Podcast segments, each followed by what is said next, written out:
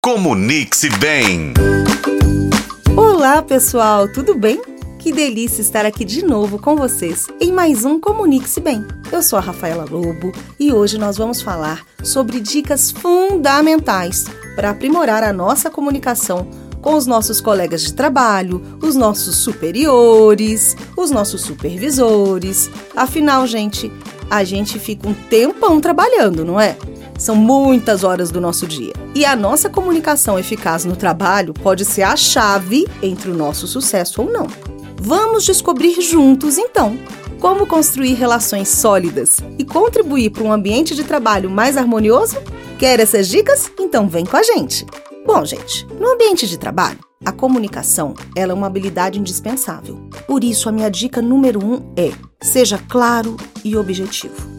Às vezes, a gente fica inseguro no trabalho. A gente sempre fica pensando o que vão pensar de mim. E aí a gente fica, sabe, pisando em ovos, fala, mas não fala. Às vezes fala com um colega, mas não fala diretamente com a pessoa que a gente precisa falar. Aí, a gente está fazendo isso por insegurança e a gente acaba passando por fofoqueiro. Então, uma dica importante no trabalho é ir direto ao ponto.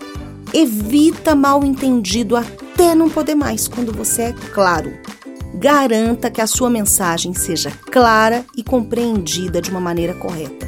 Se você vai passar um e-mail, coloque em item. Necessitamos disso por isso. A, B, C e D. Põe em item. Se você vai falar alguma coisa que você sente, senta e conversa. Ó, oh, estou com essa insegurança, estou sentindo isso. E fale diretamente com uma pessoa.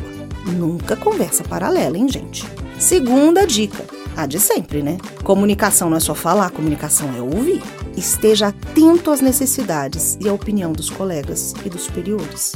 A verdadeira colaboração, ela nasce da nossa capacidade de ouvir e entender diferentes perspectivas. Como assim? Às vezes, o meu trabalho é entregar um café.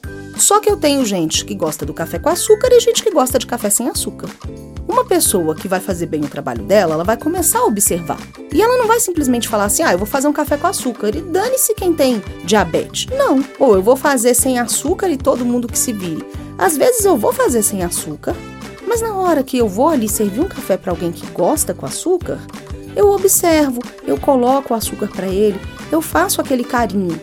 Isso é notar o outro. Do mesmo jeito que a gente deu dica até lá na nossa família para a gente olhar para o outro e observar, no trabalho é a mesma coisa. Então não importa a sua função, sempre procure entender dentro da sua função o que, que o outro está esperando de você, como o outro está te vendo.